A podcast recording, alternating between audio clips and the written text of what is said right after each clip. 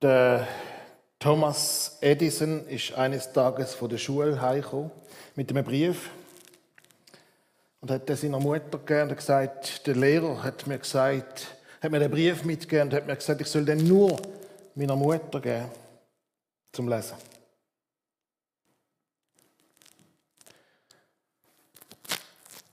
Die Mutter hat Tränen in den Augen gehabt, wo sie den Brief am Bub vorgelesen hat, laut. Und er gesagt, ihr Sohn ist ein Genie.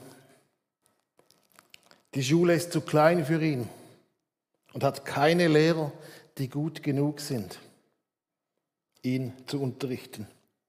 Bitte unterrichten Sie ihn selbst.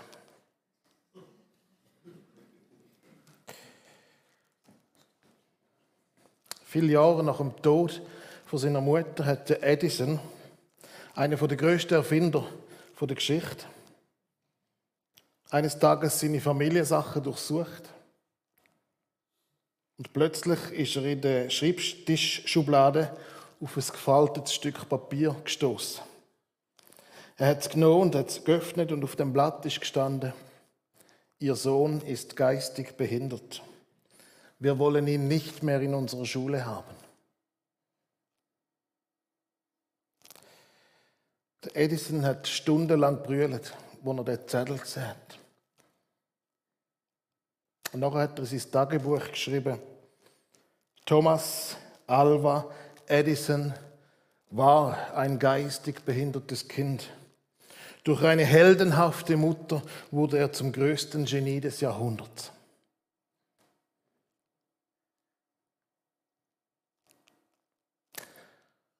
Wort haben Kraft. Wort sind wirkmächtig. Wort richtet etwas an. Da gibt es die guten, die lebensfördernden Worte. Und es gibt die schlechten, die zerstörerischen Worte. Wort richtet an, sie haben Wirkung.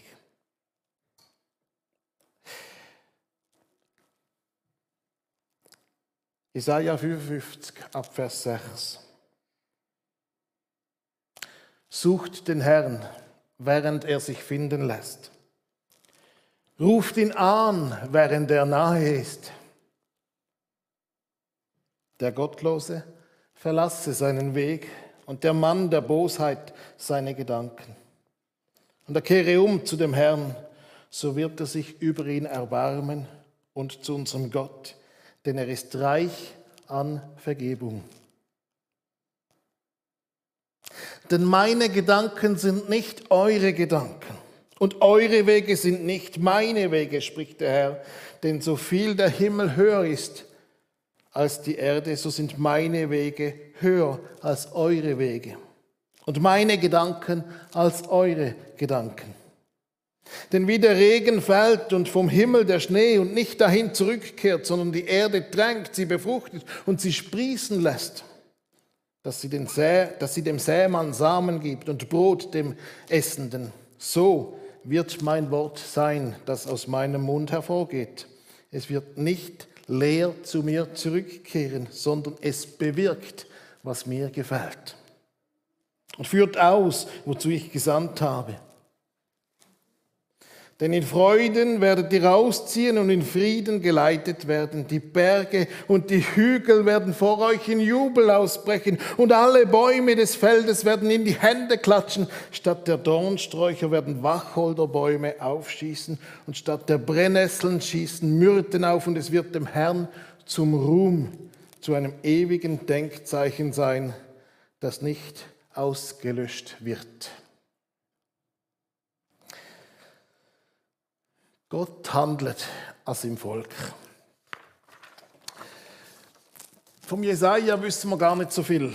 Er ist von Gott berufen als Prophet und sein Wirken lässt sich grob in vier Abschnitte einteilen. Und unser Abschnitt, wo wir da drin sind, äh, Jesaja 40 bis Jesaja 55, da redet Jesaja während das Volk Gottes im Exil ist in Babylon. Israel ist deportiert.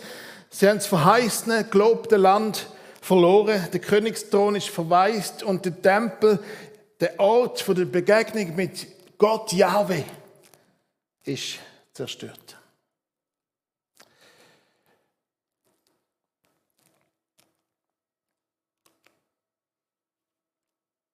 Kyros, der Perserkönig, hat durch seine Expansionspolitik Grenzen vom Persischen Reich ausgeweitet. Indien, Iran, Babylon, Kleinasien, Ägypten wäre das heute. Das Persische Reich hat Bestand bis 330 vor Christus.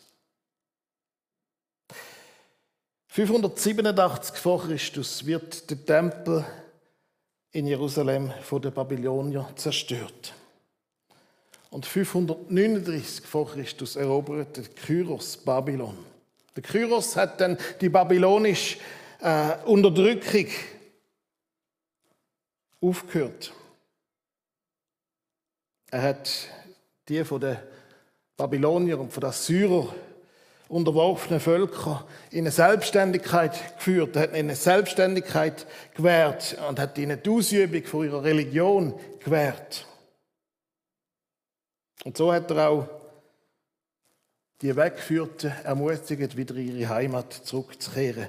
Und so hat Israel, die Juden, 538 vor Christus ausdrücklich die Anweisung bekommen vom Kyros, sie sollen zurückgehen nach Jerusalem. Das sogenannte Kyros-Edikt. Im äh, British Museum in London kann man einen sogenannten Kyros-Zylinder besichtigen. Ein Tonzylinder, wo das Kyros-Edikt offenbar drauf ist. Aber was hat das jüdische Volk gemacht? Das jüdische Volk ist misstrauisch Es hat nicht geglaubt, dass Gott Jahwe durch einen Perserkönig handeln kann.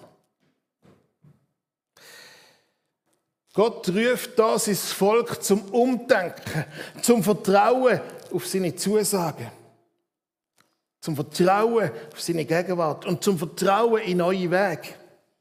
Die Jesaja soll im Namen Gottes das dem Volk sagen. Weiter weg von ihrer Heimat in Babylon Viele Jahre sind vergangen seit der Vertreibung durch den König Nebukadnezar. Sie sind zwangsweise umgesiedelt worden. Und wir kennen die Aussage aus dem Psalm 137, was heißt, dass sie zur Sklavenarbeit gezwungen worden sind und dass sie an die Flüsse Babylons gesessen sind und ihre Harfe an die Bäume gehängt haben. Sprich, das Gotteslob ist verstummt. Und sie haben brüllend über Zion nachdenkt. Äußerlich, materiell ist es ihnen nicht schlecht gegangen dort. Effektive Fronarbeit, effektiven Sklavendienst hat es nur ganz punktuell gegeben. Sie haben Häuser gebaut, sie haben Gärten gepflanzt, sie haben Früchte geerntet, sie haben sich eingerichtet in der Fremde. Sie haben Familien gegründet, und sie haben sich teilweise auch mit den fremden Göttern angefreundet. Sie haben gemeint, sie hätten das Beste aus der Situation gemacht. Mit Sicherheit haben viele auch vergessen, was ihre Vorfahren geglaubt haben. Weit weg vom Tempel bedeutet weit weg von der Gegenwart Gottes. Weil dort im Tempel sind sie Gott näher gewesen. Und nur dort haben sie ihm begegnen Sie haben nicht mehr gewusst, ihn anzubeten. Sie haben es gemütlich gemacht. Und dann kommt Jesaja und verkündigt einen Wandel, verkündigt, jetzt wird es anders. Er redet von einer bevorstehenden Rückkehr. Und es soll eben nicht nur eine geografische Rückkehr sein, sondern auch eine Umkehr zu Gott. Zurück zum Vater. Es gibt nur einen, der Vertrauen verdient ist im Jesaja seine Botschaft. Nur ihm, dem Gott von den Vätern, ihm, dem, wo sie schon fast vergessen haben, dem sollen sie trauen.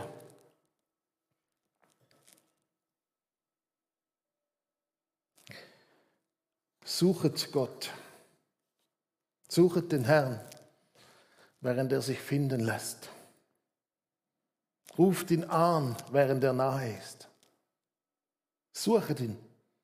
Gott ruft uns, sein Volk, heute auch noch, ihn zu suchen. Wir sollen ihn anrufen, solange er uns nah ist. Scheinbar gibt es auch mal eine Zeit, wo alles Rufen nichts mehr wird nützen. Sucht den Herr, solange er sich finden lässt. Rufen ihn an, während er näher ist. Gott will sich finden lassen. Gott ist näher. Er ist näher. Er sucht Nähe zu uns. Er sucht Nähe zu dir. Er ist dir näher. Wir sind es oft nicht. Er ist uns ganz näher. Er, er, er will Wohnung haben in unserem Herz. Aber wir sind oft nicht dort. Intimität mit Gott.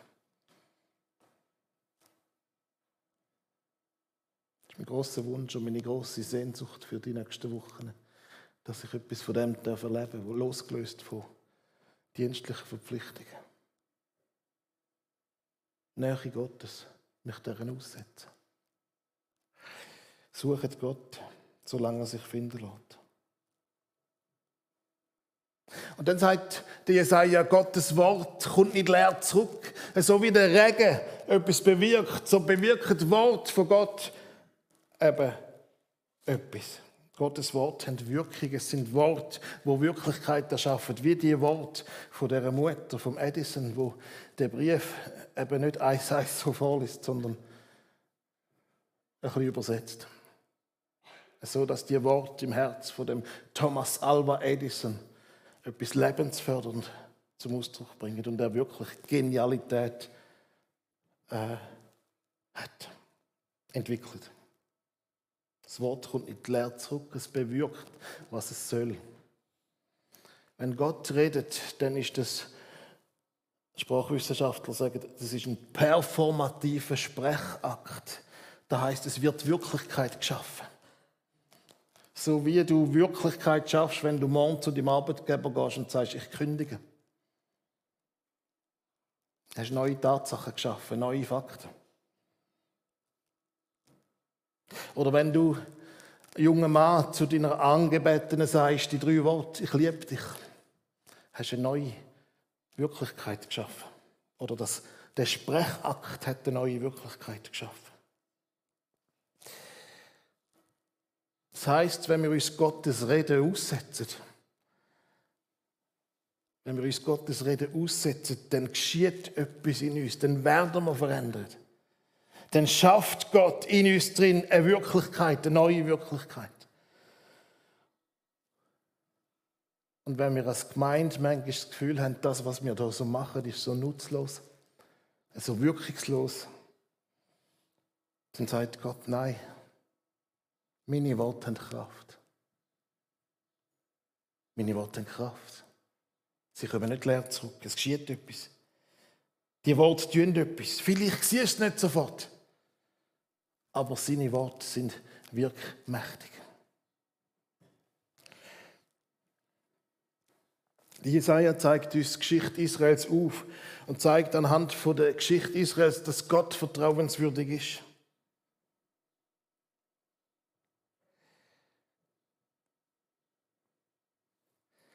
Und es ist jetzt der Kyros, der Perserkönig, der Gefangenschaft von Israel in Babylon beendet. Aber das ist schon vorausgesagt. Im, äh, äh, Isaiah dürfte schon voraussagen, dass die Gefangenschaft ein Ende hat. Im 2. Chronik 36 wird es uns beschrieben. So spricht Kyros, der König von Persien, alle Königreiche der Erde hat der Herr, der Gott des Himmels, mir gegeben und er hat mich beauftragt, ihm ein Haus zu bauen in Jerusalem, das in Juda ist. Wer immer unter euch aus seinem Volk ist, mit dem sei der Herr sein Gott, er ziehe hinauf. Durch den Kyros wird also die jüdische Gefangenschaft beendet. Der Kyros vollendet da die Verheißungen Gottes. Der Kyros, Der Perserkönig wird als Werkzeug von Gott gebraucht. Gott hat trotz seinem angekündigten Gericht einen Rest bewahrt und in die Heimat zurückgeführt. Und dafür braucht er jetzt einen Machthaber aus den Nationen, wie es der Jesaja in Jesaja 44 angekündigt hat. Die Israeliten leben die zweite und die dritte Generation in Babylon. Die meisten haben die Zypressen auf, dem Gilead-Gebirge nicht kennt und auch die Myrte am Jordanufer nicht kennt, nur aus Erzählungen, nur aus zweiter Hand. Ein Aufbruch in die Heimat hat für die meisten von ihnen bedeutet einen Aufbruch ins Fremde. Ihnen wird Freude und Friede zugesagt. Und Jesaja gibt klar den Auftrag, loszugehen. Sie haben über 800 Kilometer zu laufen. Familie mit Kind, müsst ihr euch das mal vorstellen. Zu Fuß. Genau 70 Jahre nach ihrer Vertreibung kommen sie zurück. Sie haben zuerst den Altar gebaut, den Tempel gebaut. Nachzulesen im Buch Esra.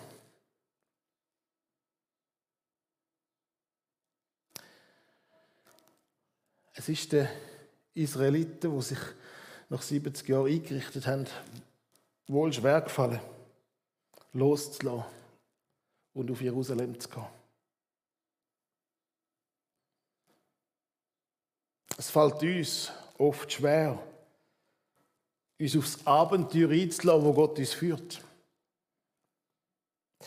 Wo Gott für uns bereit hat. Ich sage jetzt da nicht einfach in Bezug auf meine Veloreise, ich sage es in Bezug auf das Abenteuer, wo Gott parat hat mit uns als Gemeinde. Bewegt Kille, wenn wir sie tiefer, echter, weiter. Hey, Gott wird uns in die Weite führen. Die Frage, wenn wir auf den alten, austretenden Pfad stecken bleiben oder sind wir parat, etwas Neues zu starten? In das, was Gott mit uns parat hat.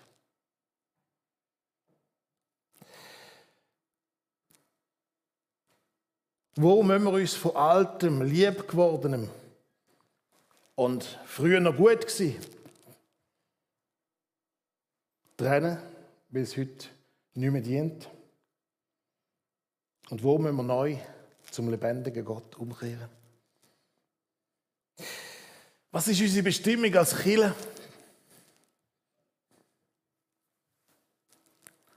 Ist in den letzten Wochen ein Bild vom Garten aufgeleuchtet.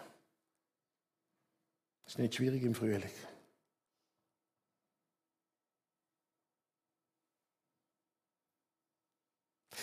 Lasst uns miteinander ein Garten sein. Ein Garten der Hoffnung.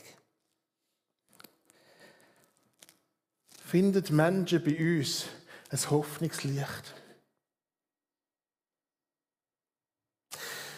Es ist so ein, ein, ein schöner Garten, so ein richtig schöner, üppiger Garten. Stell dir vor, so ein richtig schöner Garten mitten im Dorf. Oder so ein richtig schöner Bauerngarten am Wanderweg. Die Leute können nicht daran vorbeilaufen, ohne zu staunen. Die Leute bleiben stehen und sagen, schau mal, wie schön. Schau mal, wie schön. Ich mir, dass wir so im Garten sind, wo Menschen stehen bleiben und sagen, schau mal, wie schön. Da sieht man etwas von der Schönheit Gottes.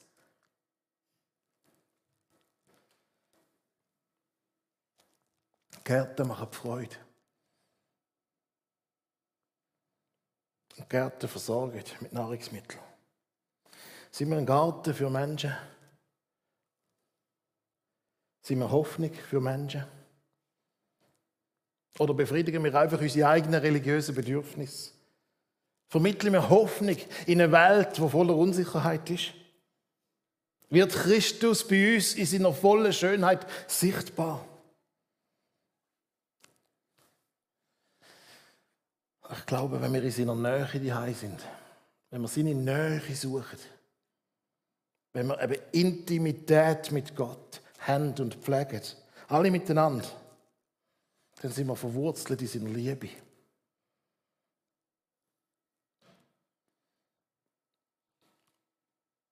Und dann entwickeln wir uns zusammen zu so einem Garten der Hoffnung. Weißt, es ist nicht Tradition, wo Menschen in die Kirche ziehen. Das ist vorbei. Es ist nicht Gewohnheit, wo Menschen in die Kirche ziehen. Das ist vorbei. Darauf können wir nicht mehr bauen. Aber es ist die Frage, ob wir ein Garten der Hoffnung sind. Gott will, dass unsere Kirche ein Garten der Hoffnung ist. Gott will uns umgestalten in einen Garten der Hoffnung. Lasst uns zusammen in die Gegenwart Gottes eintauchen. Und das ist Weite und nicht Enge. Da ist Großzügigkeit, nicht Kritiksucht. Da ist Vielfalt, nicht Uniformität. Da ist Neugier und Lebenshunger statt Zynismus. Da ist Hass. Äh, das, das, wenn, wenn du musst auswählen zwischen Hass oder Vergebung, es ist Vergebung.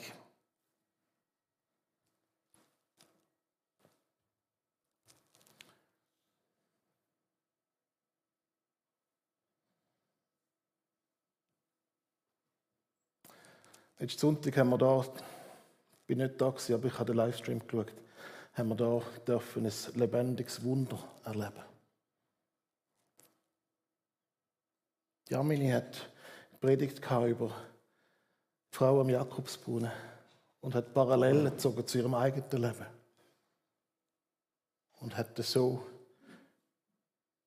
ein, lebendige, ein lebendiges Zeugnis gegeben davon, dass Gott kann aus Trümmern einen Palast bauen. Und Gott will aus Trümmern einen Palast bauen.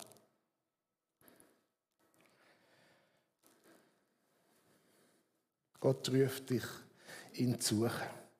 Gott ruft dich, ihn anzurufen. Gott ruft dich, dich sein Wort auszusetzen. Es hat Wirkung.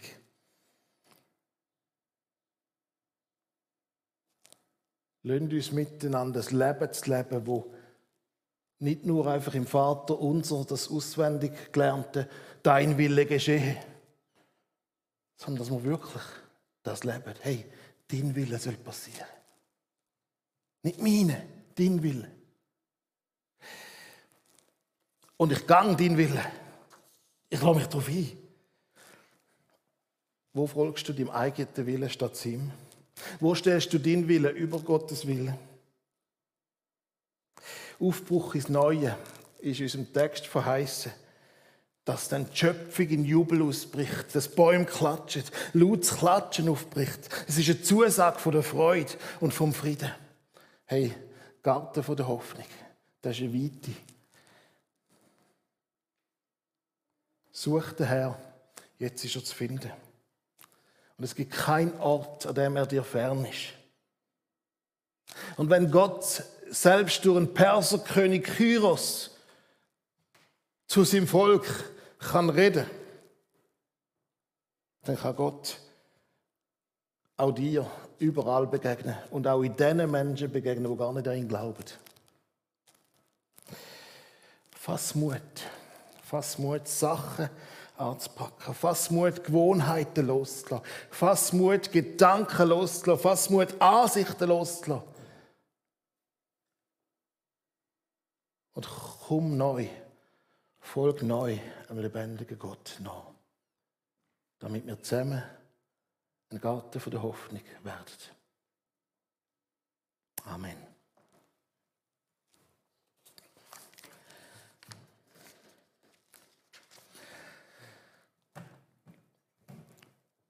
Lass uns beten. Wir werden dich anrufen, solange du anzurufen bist.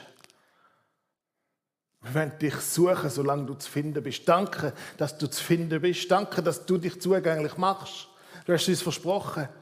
Und in Jesus Christus hast es du uns bewiesen, Du bist gekommen, du bist ganz nah gekommen, du bist auf Augenhöhe gekommen. Und im Heiligen Geist sagst du, du willst sogar in uns drin wohnen.